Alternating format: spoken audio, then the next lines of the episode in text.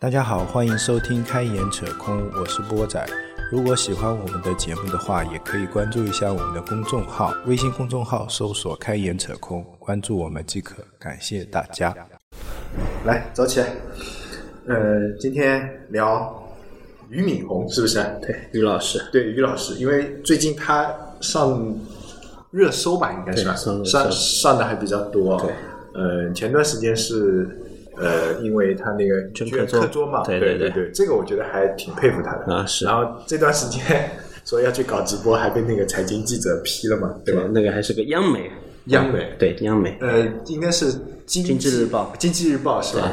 但是我今天在查资料的时候，很多就是也是央媒已经开始，嗯。就是帮他说话了，就像那个、呃新闻网还是什么网，嗯嗯，感觉也算是央媒吧，嗯就是算官方媒体的，就是说那人家做这个无可厚厚非嘛，是吧？嗯不就直播嘛，嗯然后你凭怎么说说人家这个不行、那个不行是吧？对吧？而且那你说他有他有一条言论，我我看了一下啊，嗯。我我是看不惯的这条言论，就是说你从一个赚快钱的行业，嗯。转到另一个赚快钱的行业，嗯，这个人就是不要好的意思，这种，我觉得这个趾高气扬，对对，这不能这么说吧？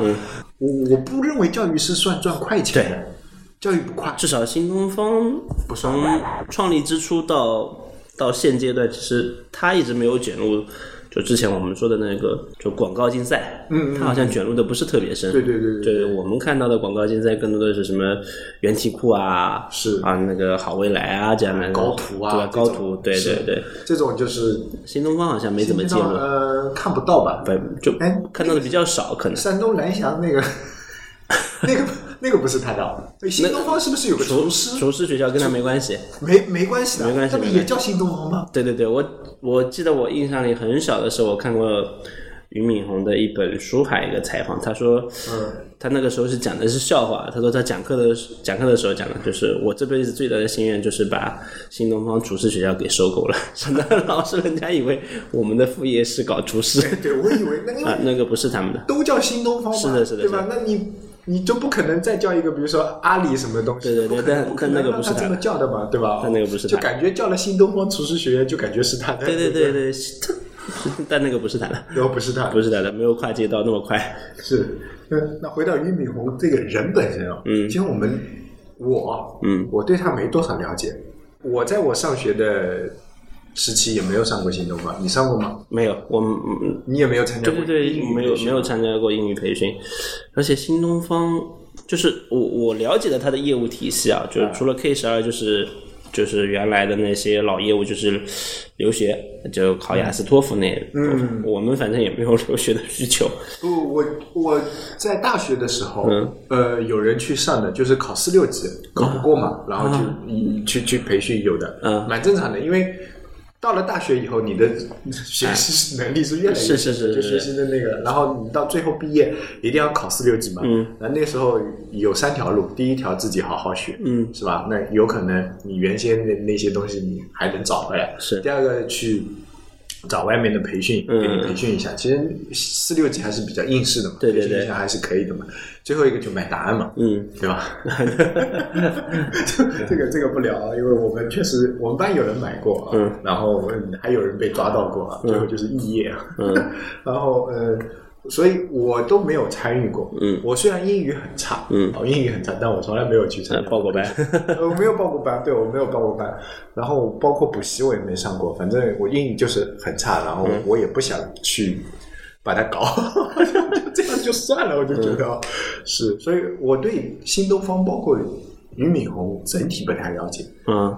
就你你有从你的我们的，反正我印象最深的，实际上是高中阶段，他被当成了一个案例，就是就是努力学习的案例，因为他高考好像考了三次，嗯嗯呃，这这这个我有印象，因为我我们好像就是高中嘛，他老师会让你说积累一些语文素材，嗯。然后这个素材里面有好多书里面都会写到他跟马云的案例，马云是考了也是考了三次吧，好像。就反正从数学从一分到十分到十五分、啊，这有用吗？对对对，然后俞敏洪是数学从什么十一分到七十几分到一百十几分还是一百二十几分，他他是从就是所谓的落榜生到了北大，他考了三年，对对对，所以嗯所以我们那个时候高中的时候，就反正有一本就语文语文素材合集或者什么书里面对对有有他，你刚才那段经历，我今天查资料的时候看到对，对，他考了三次嘛，是是而且就就是这段反正。我我之前对对对，所以算我们我们高中的时候，反正把它作为一个语文素材之一嘛。哦，那我们高中的时候还没有。这这这这这这这意志艰苦的一个典范嘛，铁杵磨成针的一个典范，或者说，那也不一定啊。对，这至少而且就他后面的故事也比较好，就是就是他成了那个时代上面来说，就或者在我高中阶段来说，大家没有那么崇尚金钱，就觉得你第一你干的事情。是为整个社会在创造价值。第二，就你本身也是一个比较成功的企业家，或者你有赚到一定钱，嗯，就就不是现在这样就什么为财富论，呃，对对对对对对吧？就这种情况下，他还算是一个比较正面的人物。嗯第一个他在做教育，嗯，第二个就是他确实新东方那个时候也蛮大的，嗯，蛮大的，基本上就是稍微大一点的地级市都有它的分校嘛。是是，所以，所以他作为一个正面案例在那边做宣宣传，嗯。所以我第一第一次认识他是在这个时候，后面就是今天我们私下聊的时候那部电影，啊，对对，中国真的中国合合伙人，就虽然是徐小平做编剧的，啊对对但是里面其实就是我看过一个报道，就是写的蛮对对对对，俞敏洪说就是这个故事其实跟他们有点相似，但那个里面的原型可能跟他有点相反。就他我说他他说他自己没有像电影里面黄晓明演的那么木讷，呃呃，他是有自卑，因为我今天查那个资料的时候，他是一个农村的人，是他是一个农村的人然后就像你说，考了三次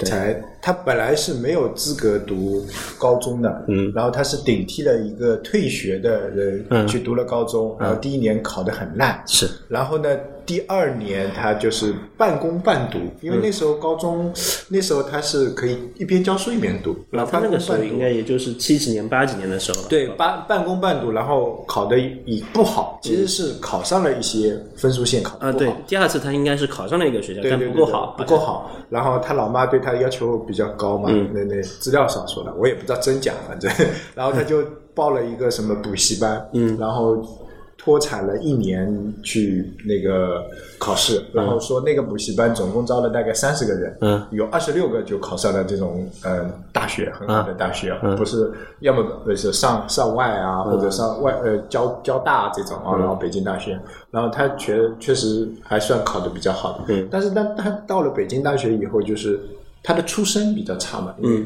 呃嗯农农村嘛，嗯对。然后呢普通话不标准，是，然后那时候读北。北京大学的，那你只要是北京人的话，那一口京片子什么，是是是一口京话，嗯。所以他他说他那个时候最崇拜的偶像是那个黄强嘛，对。就他们三个人三个里面那个对黄强。那个黄强是最牛逼的那个嘛，嗯对。理论对应到中国合伙人应该是邓超的那个角色，呃，是那个佟大为那个角色，不是吧？是邓超，因为邓超后来出去了，佟大为是没有出去的，黄强是出去了回来的，哎，徐小平不也是出去了回来的吗？徐小平是去了加拿大。就是他们两个，然后那个黄强是去了美国读了计算机，是然后在那个什么什么实验室工作的。嗯所以如果在按实验室这个经历来说，应该是邓超那个角色。啊，然后如果是那个比较呃，就是播音站长啊，然后跟女同学弄得比较好的，那是徐小平的那个，呃，也不对，也是黄强的一个，黄强所以他可能是那个班拆了。啊，对对对，黄强是他们的班长嘛，然后是那个那个都是应该都是黄强那个角色，嗯，然后呃嗯，然后呢就是自卑吧，自卑对。或者或对吧？然后他就是他应该是属于电影里面那种跟屁虫，我觉得有可能是那种。对对，是就是他不会那个主动的对那个是，所以后面他反正就跟电影里有点像的嘛，被北大开除嘛，对对对对对。补课补课，肯德基补课这一段好像也说是真的。呃，对，然后再去补课造学校，然后那两个同学，呃，他去把他们叫回来，说一起弄，因为同学情谊还会比较好嘛。嗯对是然后接下来就是那个电影里面没有的一嗯些桥段了嘛，是吧？现实他们三个人反正也吵吵闹闹也也。是分道扬镳嘛。哎，对对，但是关系到就是，虽然我跟你吵跟吵闹跟闹，就是没有撕破脸对，这应该没有，啊，这没有，就是就表面上反正肯定没有，对，私底下可能 私底下就不知道了。那有可能有些朋友是这样的，吵过嗯吵过闹过，但是真正要帮忙的时候还会帮你的，就是是吧？呃当当初可能在读大学的时候吵过弄过，年轻的时候，啊，对，现在现在说你说你不行了，感觉 要输个血是吧？我可能也会来是吧？或者说你家里不不行了，我还是会帮。嗯嗯，那我估计他们是这种感情今天我看了些资料，我就感觉应该是这种感情。所以他整个人的性格其实，他们都说他很爱哭，这个有可能是真的。对，就有点像刘备。我我看着看着就有点像刘备，就他个人能力特不是特别的强，然后呢有一定的个人的特长啊，然后呢其实下面的两个人比他强，关羽、张飞两个都比他强，是吧？嗯呃，但是适合带团队、带公司的可能这可能就是他。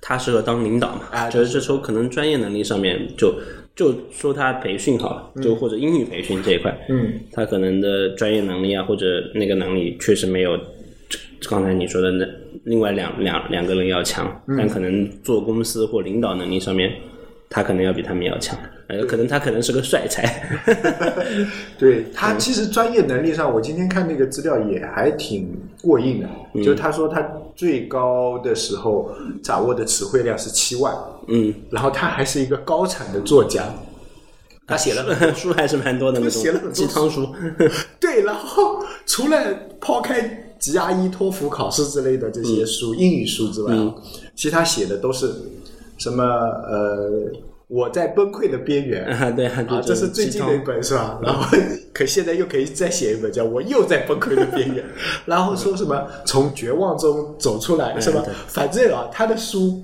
我看了几本，题目都是这种说要从绝望中找到希望，要从崩溃中继续活下去，我觉得挺有意思的。蛮悲观的一个人。从字面上和表面上理解，还算比较一个真真的人，就是小时候的经历啊，这么多次的挫折，然后公司的经历，然后还有几次被被要要死了。第一次是什么？喝酒快喝死了，对吧？然后第二次是被那个打劫嘛，抢劫嘛，抢了两百万嘛，然后说麻醉药是给大象用的，打在他身上，然后然后也差一点死。这两次死在都是跟酒精有关的，都都是农民在大侠的底子好，对，然后对对对，然后网上有人调侃他，就是说是因为小时候他老爸给他喝酒喝多了，这个抵抗力比较强，是吧？然后最后那个抢劫那一次是他有一次采访也说嘛，那个绑匪绑了六个人，嗯，然后五个人都死了，最后一个他没死嘛，嗯然后。嗯，两个原因，第一个就是真的因为他抗体比较强，就是麻醉药嗯麻醉药弄死。第二个呢，就是他原先帮过那个人，啊，啊，就原先帮过那个人，他确实可能算也算乐善好施吧，嗯或者说炫富吧。就人一旦富有的时候，嗯都会这样。他不是发钱喜欢背麻袋、嗯嗯发现金的嘛，然后然后就帮过他，然后那个那个劫匪就说，那他原先帮过我，那我就不弄他了，能活下来就算他那个嘛，嗯然后就就这两次死亡的经历，可能就是记忆里他也比较深刻，然后到处讲嘛，然后就让他有这种这种这种感受。确实啊，你经就我个人而言啊。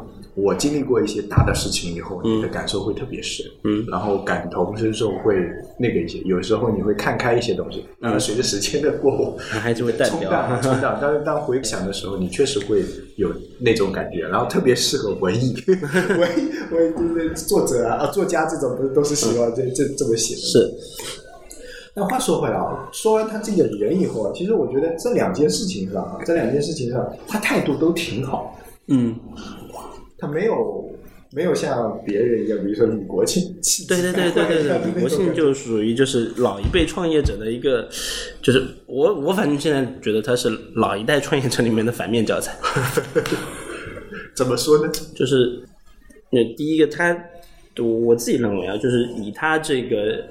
之前的履历和那个目前现所所握握有的资源啊，嗯，他完全可以做得更体面一点，嗯，但他很多时候就是，你看他他的老婆，嗯，就就以当当这件事所属权的事情来说好了，就他做的没那么体面，嗯。就其实其实哪怕你们离婚了，你们毕竟是二十多年的夫妻，还育有一个孩子，是要就那个孩子真的好难，对吧？所以所以所以你完全没有必要搞得像这样，就是 你的老婆被被人唾弃也好，或者你被人唾弃也好，就搞得就整个家庭就是哪怕你们离婚了，还算是曾经是个家庭，而且你们有孩子做羁绊，嗯，其实也算是个家庭嘛，对吧？对搞得就是家不像家，然后孩子也不知道该如何面对你们，你自己又如何自处？对就是有的时候看他的新闻，你就觉得他像是个小丑。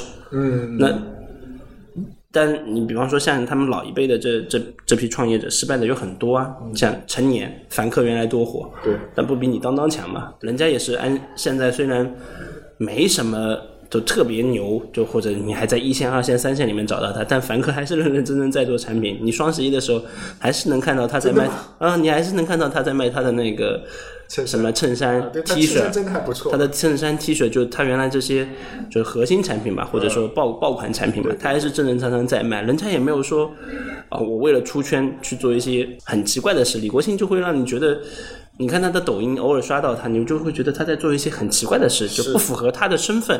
一个北大的毕业生，你说的难听点，你是个高知嘛，对吧？对对对对对，然后你又是有一一段时间的成功创业经历，就是你是在某一段时间里，你是作为一个知名企业家和成功企业企业家对，你是企业家和没有不是人家说你是一个公司的老板，就当你挂上企业家这三个字的时候，就啊，你的社会地位也有了，你你对吧？你其实是受是是所谓就是你得到了社会的认可，你才会叫企业家，对不然你可能就是小老板，哈，对吧？工厂老板对吧？就是这种，所以这突然间变成这样，有点类似于，就在我的判断里面，可能有点类似于跳梁小丑这样一个角色，呃反而会让人觉得用这个词形容他现在可能比较贴切。就是就是反而会觉得，哎呀，就会不会有人来骂我们？有可能会来骂我。但 但你看，你有看过那个吗？你有看过那个视频吗？他有一次他的短视频里面说，别人问你把你的公章放哪了，嗯他拉开了他的衣服，别在了裤腰带里面，就炫耀说啊，我的公章在这里。我就觉得这个很神经病吧？对啊，我就这个事情，我就觉得他很跳梁小丑呀，你不用这样吧？呃对对吧？你就说我藏起来了，不就完了吗？嗯别开了他的，拉开了他的上衣，说啊，别在了裤腰带上。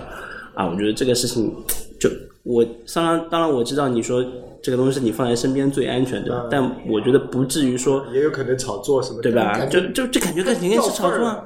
对你，我我自己认为的就是这个东西对你很重要，你就是存存在银行的保险库里面，以鱼鱼现在跟你是离异夫妻的身份，他也不可能拿到这些东西，完全可以有很体面的，是吧？所以我觉得他就同样是，就是那那一批的创业者，就哪怕新东方可能现在是遇到挫折，嗯，我就当李国庆也遇到挫折吧，那一体面一对比，呃，其实是俞敏洪我感觉俞敏洪的挫折比他大呀！你看这个现在的这个挫折，就是相当于公司九百分之九十的业务被砍掉了，嗯，对啊，对吧？就而且是你永远不可能再去做这对，块业务而且已经给你定性了，对，给你定性了。你再弄下去，人都要进去了。对，那成年我觉得也比你挫挫折经历大吧？原来人家是电商第一股，哎，嗯，他爆火的时候可能一二年、一三年爆火的凡客 T，对对对对吧？爆火的时候可能我电商第一股，哎，那是是。那那个是人家现在也也没有你这么不体面，所以我觉得哎，就那你这么说的话，雷军真的很牛逼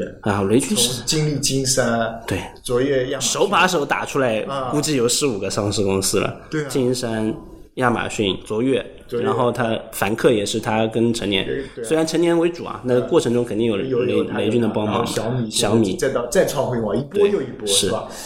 就连续创业最牛逼的就是他，对。就有有连续创业人家连续创业都是成功的，就挂挂掉他的是连续创业对他很成功。就都是上岸的，基本上就要么卖掉，卓越、亚马逊卖掉。巅峰，然后平稳，巅峰平稳，我觉得这很正常啊。对对对，王兴是属于连续创业前面都失败了。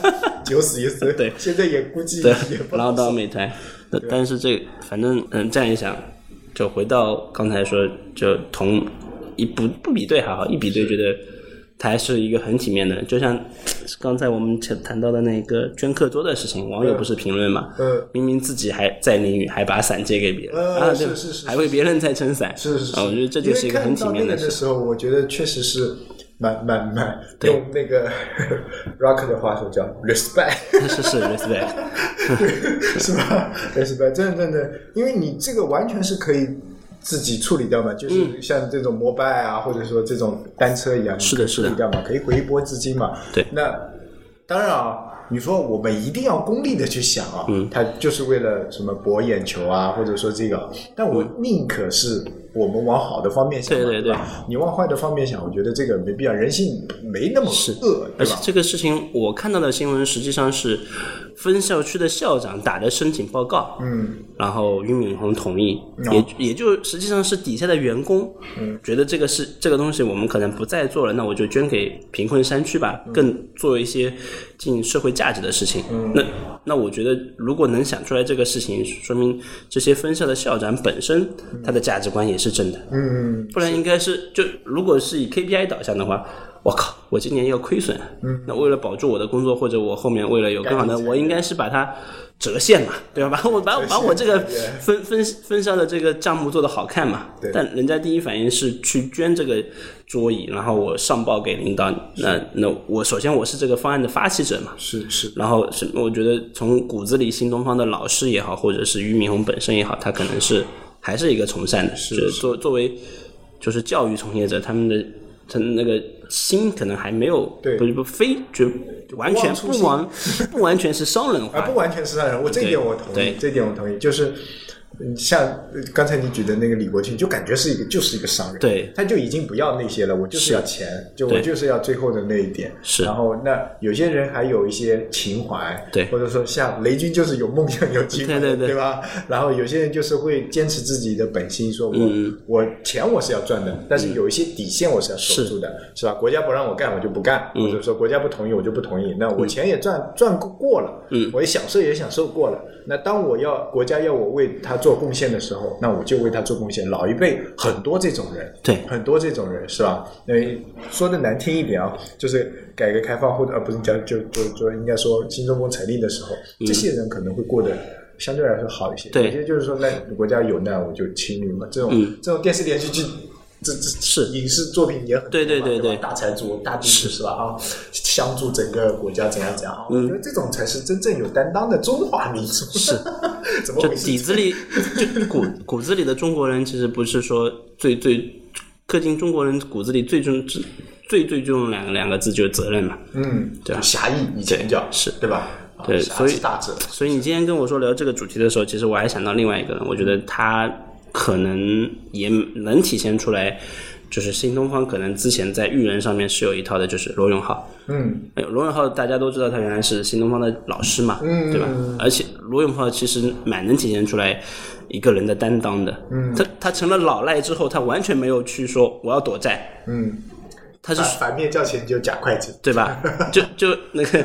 那那那个我们就不说了，那可能他在割美国的韭菜，我们也 扔了，但中国的韭菜他也割的不少。说潘石屹，对对，潘石屹对吧？那这些所谓还是所谓的高知，罗永浩可能连大学都没上的，对吧？但但罗永浩他完全没有逃，虽然我觉得他之前做锤子可能是失败的，但他很有担当。那四亿多在《甄嬛传》，人家硬生生的给你演完了，对对吧？他还而且他还来了一句：“明年债务还清，我要再到。”科技行业来创新，啊，对吧？这种情怀啊，他可能就是目标情怀，而且是担当。这他的债务，我我说的难听点，就这些债务不还，以罗永浩就是他的这个身份和什么，他其实可以是可以过下去的。嗯，他的日子应该不会。我清算对破产，跟我个人可能对影响不太大。就是我自己觉得，像他们这种人，就是只要。自己愿意，他是可以比普通人过得好的，他完全可以不管那些债，嗯对吧？认识的朋友，你存现金，你法院想收缴也收缴不了，对吧？对，账划到另外一个人名下，是是是，对吧？有一万种方法可以让钱汇到他的手上，嗯然后他可以过得更好的生活，但他选择了《甄嬛传》我觉得这也是一个蛮有担当的人。虽然我不知道这跟什么新东方的文化有没有关系，啊，但你举出来的这几个人。多多少少跟就是老一辈，或者说跟新东方可能会有点关系。是是是，其实他那个，我今天看资料的时候，他说他们说新东方有一个比较好的文化现象，嗯，就是批评俞敏洪不遗余力。这个我 就上课讲段子也要说他，对，就是所有人都可以骂他，然后他不会生气。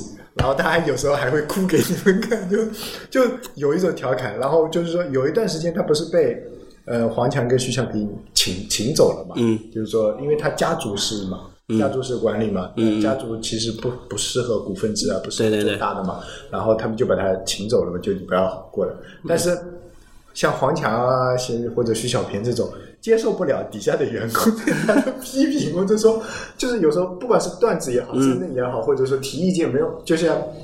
呃，我们跟老板提意见，就是如果说像你们像我跟我提意见，就完全可以不用忌讳，就随便说，哎，不对，你又怎样怎样怎样，对吧？那这个状态的时候，大家都挺挺好的，嗯，信息沟通挺充分的，然后你对我信任，我也对你信任，反正你说我什么，我也不会怎么，反正大家就这样。但是当有些人说听了一句话，嗯，这人怎么这样？哎，这个怎么这样？嗯，这个怎么这样？你这话说说的就不同的风格接受不了不同的事儿，然后不同的事就是说，哎，你有什么资格来批评我？对对对吧？我现在是来领导你的，你说我什么不对是不行的，是吧？那而且有些时候书上也会讲，就不能当场指责领导的错误，私下沟通什么什么什么什么，那。人家可能已经养成了那种习惯，比如说互联网这辈人家说的就是敢跟老板拍桌子嘛，啪就说错不对是吧？那有些老板会觉得哎挺好的，你这个嗯很很直，我们就应该这种。比如说神经病吧，他妈老子花钱啊，对对对，还要来受你的气是是是，花钱雇你还要受你气 是吧？你是老板，我是老板是吧？所以有些人说受不了九零后，或者说受不了零，但其实可能就是受不了这种，尤其是就。等级哎，对，就就是老一辈这种等级，尤其是比如说你是从那个。呃，政府啊，嗯，对对对，那那种等级可能会更森严。是是是，一般的像互联网企业现在就没有太太严格的这种，除非你差差特别大。你说我今天要跟马老板去讲事情，那我啊，对对对对对，我不能啪马上跟他拍桌子是吧。那今天呢，我直属领导，我他妈就应该就能拍桌子嘛，是吧？所以我觉得这个这个可能就是文化的差异造造就了他们那群人敢敢说嘛。然后呢，你一旦敢说的话呢，就是可能会比就会敢当。嗯，就你不敢说的时候，其实是你你自己的内内在逻辑驱驱驱动力，或者说自己内部对对对就不吞畅。是不吞畅的时候，那你怎么可能会有担？就没人敢说话的时候，基本上一潭死水。哎，对啊，对啊，对吧？一言堂的公司应该很难。就以现代经济来说，所以如果老一辈你吃垄断资源的，可能还能过下去。但现在竞争这么激烈，对啊。就你不允许发生的是吧？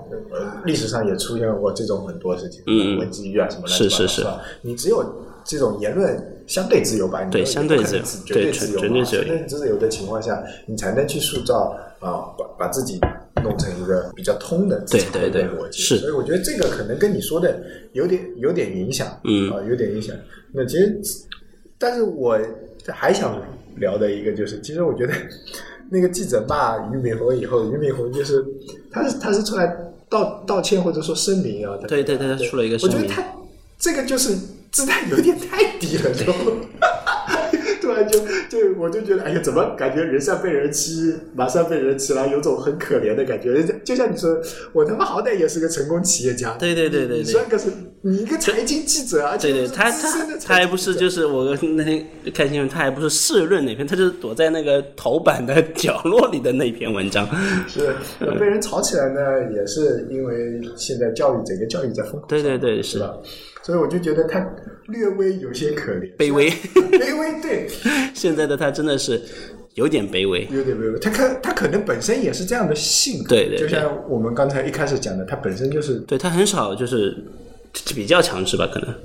我我在网上看到的我他强势的视频就是上次有人说冒有人冒出他的脸去讲一些就非他的观点，呃。啊他好像说在抖音上说这个事情我要追责我要去起诉，对，嗯，其他的可能年少的时候呢，每个人都可能有比较高疯狂的一部分，尤其是当你赚了钱然后在美国上市的时候，那段时间可能那自信心膨胀啊，蛮正常。的。那我觉得在现在的这种状态下。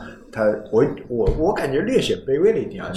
你你说要是周鸿祎这样的，就直接开，对对对，估计该骂了。不过周鸿祎现在也好低调，都没看到。可能因为在做政府生意吧。啊这样吧。啊，三六零的极端生意现在做的蛮大的，他不是一直在打造一个什么？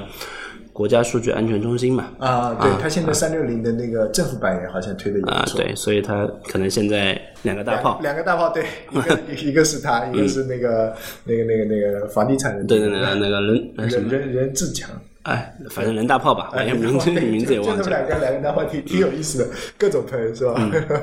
我们蛮有意思，反正现在两个人都销声匿迹了。是是是，那那个那个没话讲了。周鸿祎还在，周鸿祎反正啊呃不不说他了吧，是啊是啊是。啊他对。其其有些论坛上还是能见到他。是，然后抛开这个事情啊，其实这个事情影子有点长，嗯，就从这件事情上，就是他直播的那件事情上，我们想引申出来聊的一个话题，就是假设他真的去做直播啊，然后呢，其实我们想说的就是，哎，为什么这些有名的人啊，或者是有了名气、名声或者叫流量的人，最后想挣一波钱的时候，现在好像能想到的也就直播，嗯，这就是或者说大家就是要变现的时候，第一想到的是直播，就是可能其他没有广对对广告。广告或者说代言。自己去做个项目。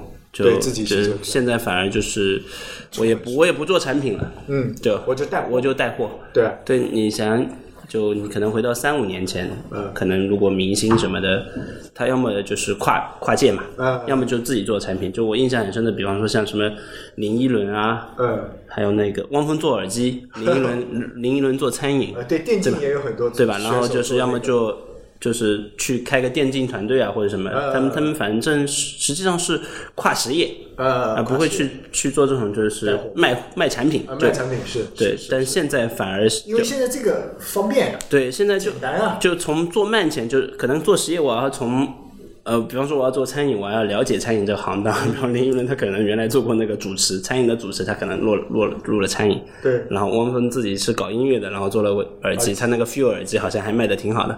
对吧？对，然后然后现在反正就大家没有这种做实业或者说去做自己项目的事情，而第一反应就反正都是赚钱，我就赚快钱吧，啊，对，就就搞直播。搞直播，对对对对，现在可能大部分都是这样，只要而且是只要稍微有点名气，嗯。我就选择直播带货，要是我我也会这么干，因为简单啊，最最简单嘛，啊。门槛低嘛，对啊，门槛低快啊，来钱也快啊，见到钱也快啊，是。就整个流程很短，然后现在越来越规范。了，而且我觉得供应链或者说啊。或者这一套标准太成熟了，对，而且平台现在也在抢，算是，对，或者说有流量的人，他只要举起手说我要做直播带货，一堆 MCN 找你，是是。配套完全是看双十一多少明星啊，对带货啊，是吧？是，但也有很多翻车的，是不是啊？分车的肯定多呀？对对，就很多就我脑子里你说要聊这个话题的时候，脑子里想到第一个翻车的就是那个潘长江。啊，对对对，然后一开始他缺嘎子，嘎子会还 就就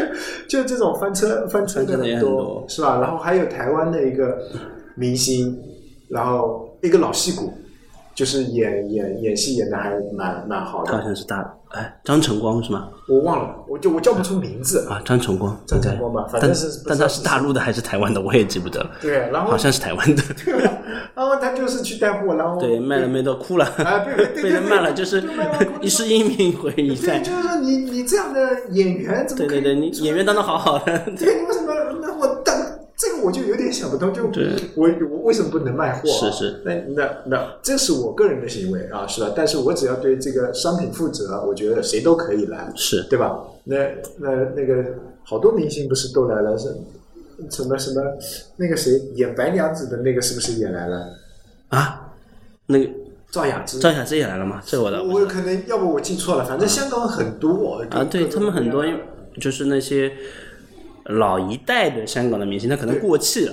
他没有没有聚集了，或者说他的本行业可能很难再给到他机会了，是。他就选择利用他原来的名气去做一些带货。是是啊，我可能呀，我印象比较深的，可能还有一些就是原来金庸武侠里面的一些人，呃，呃，那他他可能现在已经没有办法拍戏了。对，而且现在戏又少，对，香港本身制制作又少，呃对，现在香港整本本身自己也不行，那没办法，人家吃饭嘛，对吧？你说来带个货，那我们也乐意，嗯啊，也不说乐意吧，就是不反对吧。对，但你只要你的那个货品是可以的嘛，是对吧？然后你是那个真诚的说你混口饭吃嘛，对吧？嗯那那何必呢，对吧？大家何必呢，是吧？你你你卖你的，我卖我的嘛，对对对我也不来踩你，你也不要 你也不要来骗我啊！对大家反正就是这样，井井水不犯河水呗就从消费者角度来说，肯定是你只要带的产品 OK，然后对我来说优惠就就好了，是对吧？不在乎你到底是哪个明星如果，是个明星的话，会去看一眼嘛，嗯，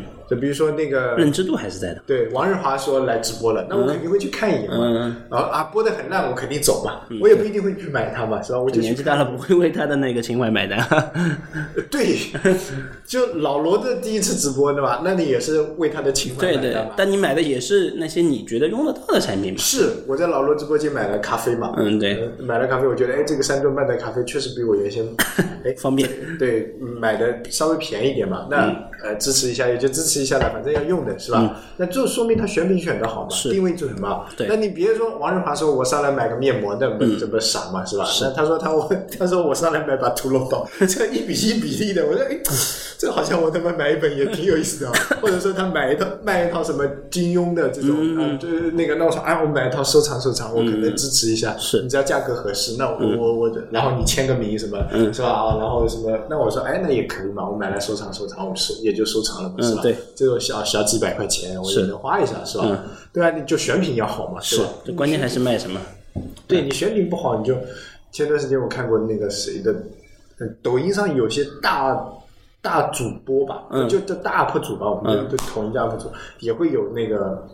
以以也以前呢是接广告，然后现在呢变成做直播，嗯做直播对对对看然后我就讲，那讲的是什么东西啊？卖的也是一些花里胡哨的东西嗯啊，算算算，划就马上就划走了嘛，对吧？所以现在这个东西就是把这个节奏弄得越来越快。人家说这个要是这个算是快钱，确实挺快。确实挺快的，就是变现来说应该是最快的吧，对应该没有比它更快的了。对啊，然后嗯，同样的那个是呃，今天和前几天看到的那个罗翔，嗯，罗老师，罗老师，对，就把他 B 站的收入哎全面，B 站的收入全部是捐走了，那人家就说：“我靠，你你这假的吧？你这么大一个 UP 主、哦，是啊然后你只有三十呃，不对，播放量上亿上千万，呃，他应该也有几百万的粉丝的啊、是吧？几百万应该有的。对吧？然后你你就这么点收入，嗯，是吧？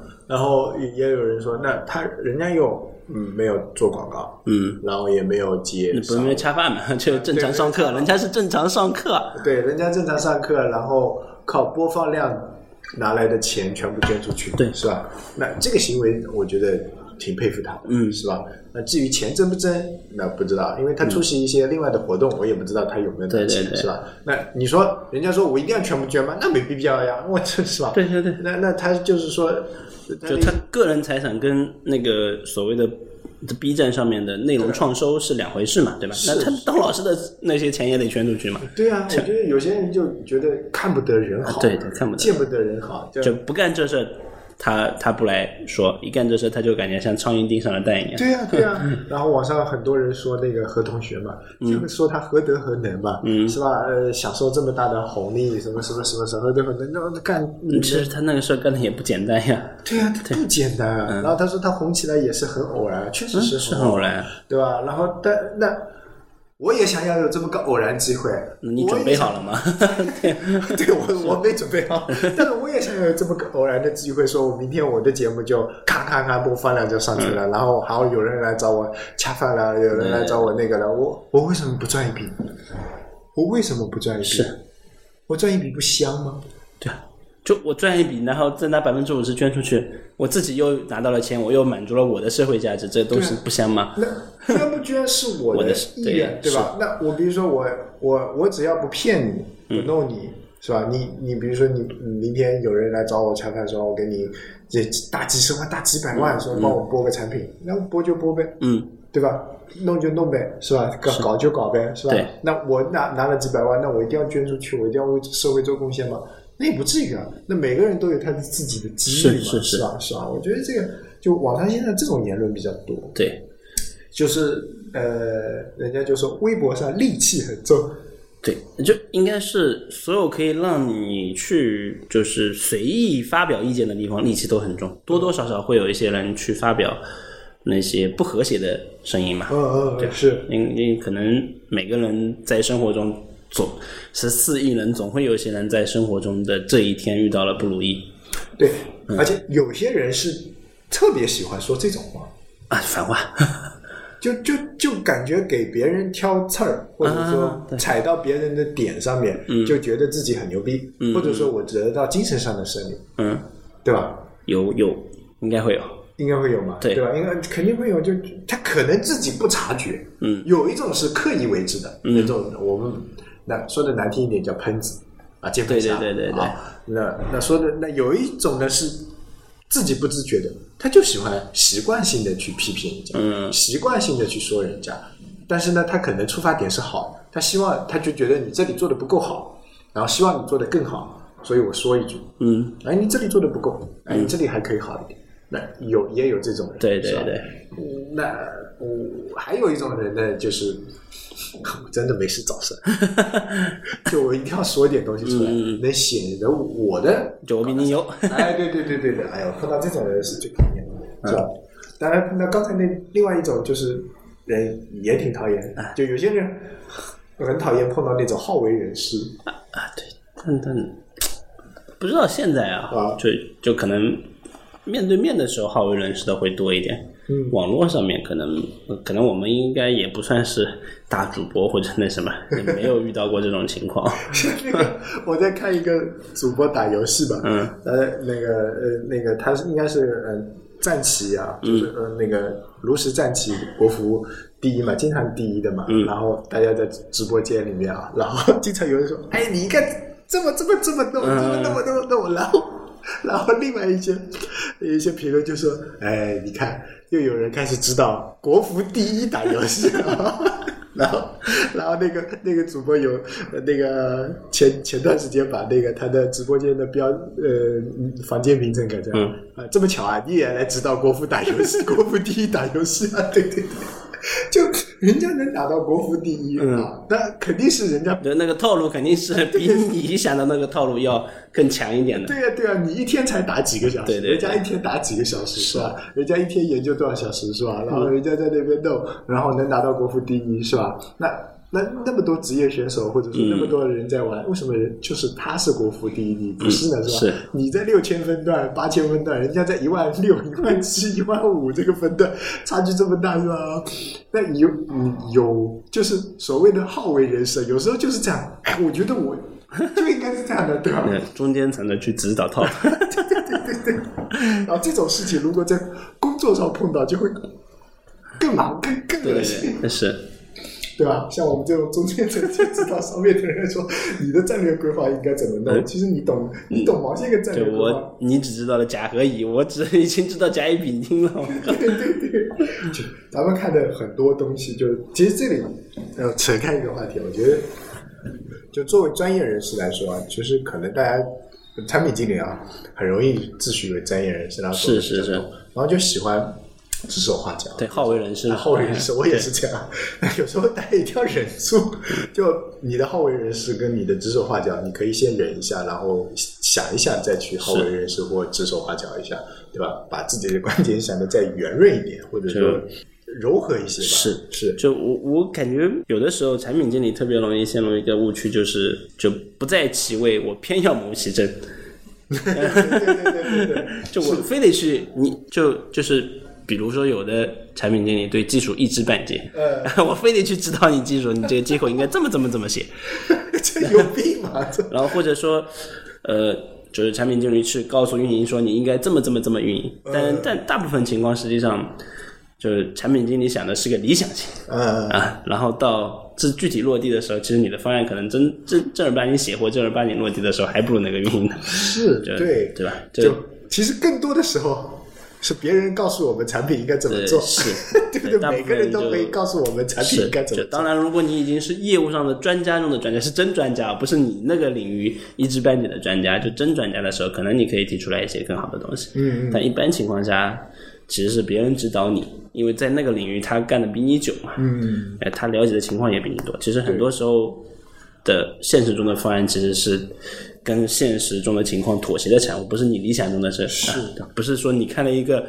网上的案例说，你看人家是这么做的，呃做出来是这个效果，你看你抄的四不像。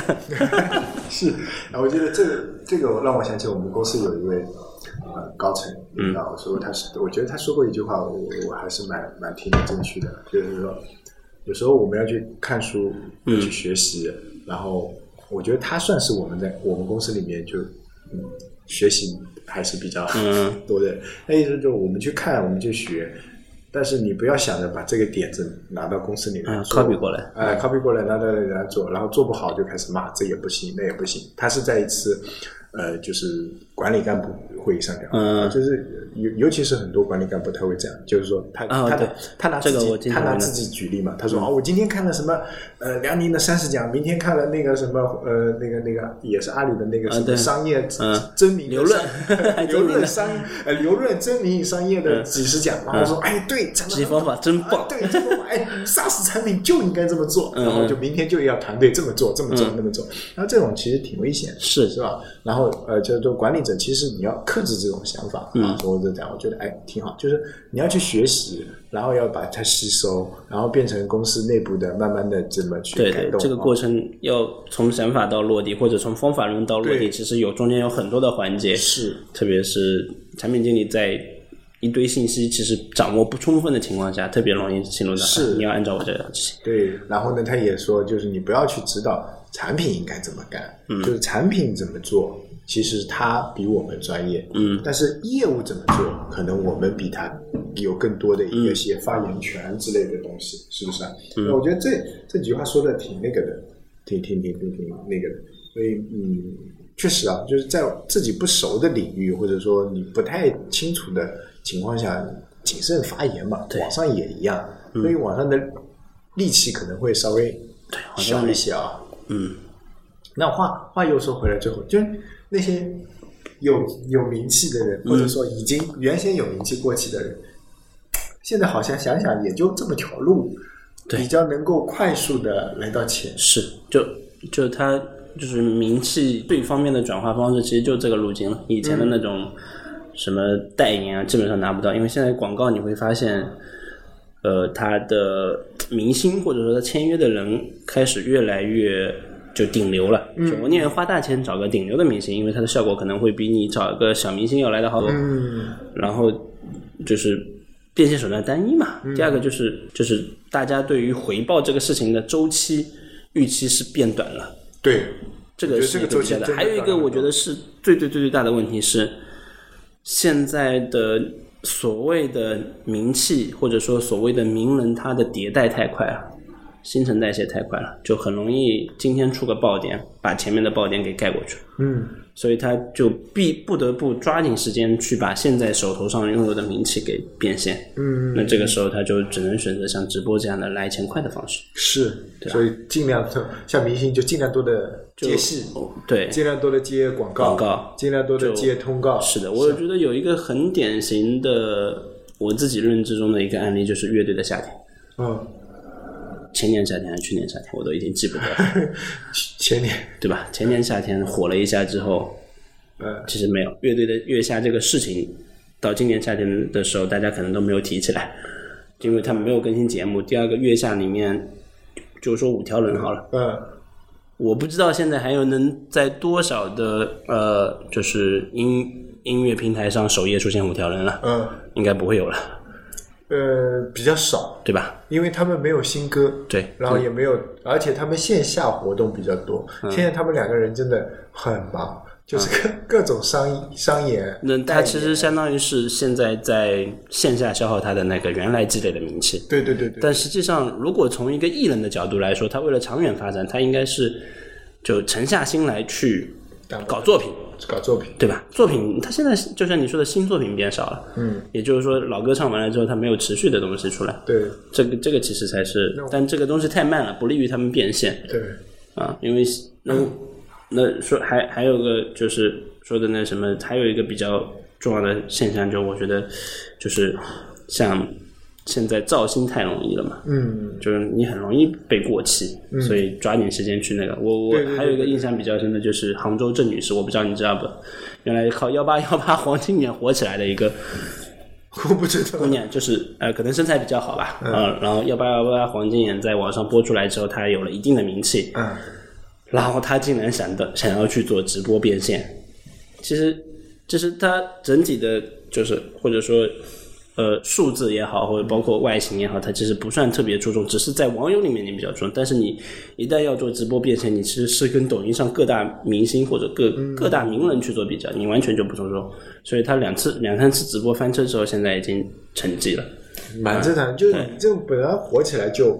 是就是说偶偶偶然，然后你承接不住嘛。那是。话说回来，那个何同学是后面承住了，对。他如果没有承接住，他的流量就他其实他他是现在相当于我们把他比作艺人，他是在靠他自己的作品吃饭，对。对吧？他相当于每每隔一段时间会，就我们以歌为例，他相当于每隔一段时间他发了一个新歌，对然后这个新歌的质量还不错，对啊。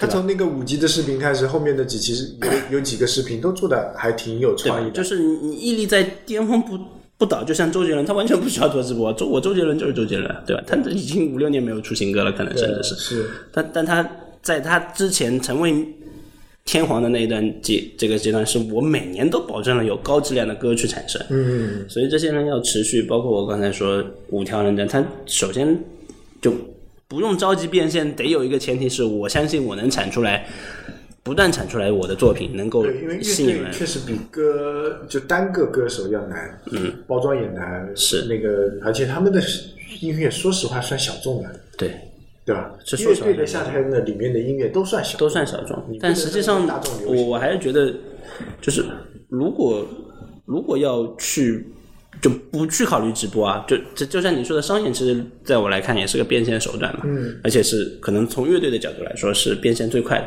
对。就我跑一个地方去一个酒吧驻唱一下，嗯，或者说就搞一个小型音乐会，嗯，我去参加一下，我可能就直接能拿到钱，一个出场费可能十五十万、二十万、三十万都拿到，嗯。那其实也是一样的逻辑，但我我还是觉得这种情况是属于他们着急要用钱，还有一个第二个就是他们可能怕自己过气，嗯，对，我觉得可能这两种心态都有，但是如果是我啊，嗯。比如说就刚才举的，比如说这个节目火了，那我现在的想法就是能赚一票是一票，是就是这是正常人的心态嘛，因正常人的心态。为因为现在的社会就这更新太快太真的太快了，对，只是在挣挣钱的时候，我想着怎么更好的去服务我的听众朋友，或者说我的粉丝、啊，让他们确实能够获得一些什么东西。嗯然后呢，在这个基础上，我我能保持住保持多久就保持多久，或者说再创辉煌，对吧？做大做强，是不是？所以从这个角度来讲，可能现在的就是纯粹的 UP 主，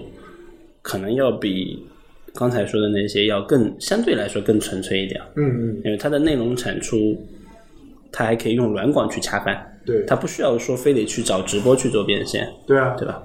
对。但其他的短视频的这一块特别容易去找直播变现，是我记得我上次看过一个什么报道，就是有一个 UP 主，他就有一句口头禅什么的，他说他也不算一个大 UP 主，嗯呃，他应该是在抖音上还是哪里，叫什么来着？忘了，反正就一开始他也没怎么出圈，后来呢稍微有点出圈，大概大。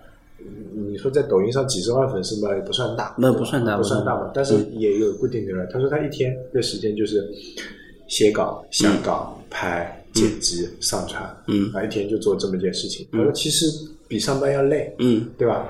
呃，弄完了以后，那好，然后你你给一点打赏，或者也不说就点赞什么的，然后吃吃那个流量，吃吃红利。他说这样的话，我不去做别的事情，一天就是偶尔接一个广告，什么评论区领福利啊，啊对对就是这种广告。比如说像我写公众号啊，你们一个点击，我可以拿到几毛。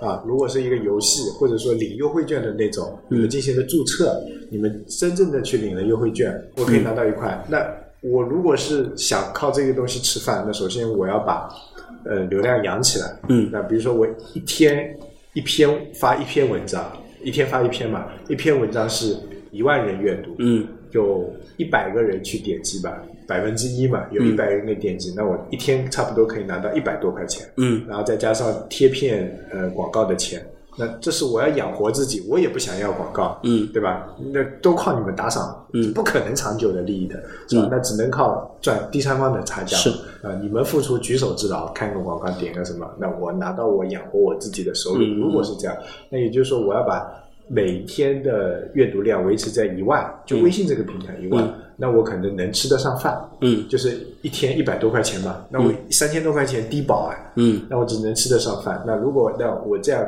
做一个平台也是做，可能做两个平台也是做。对那我可能就在微信上、头条上都做，那有可能好一些。那我一天一一个月能维持五六五六千的嗯收入。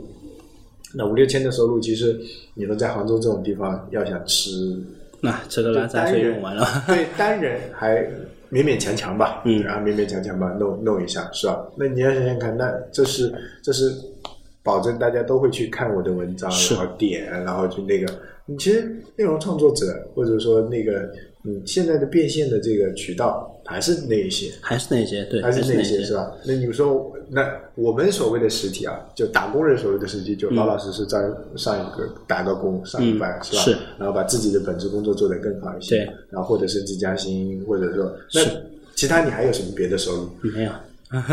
对，你还有什么收入？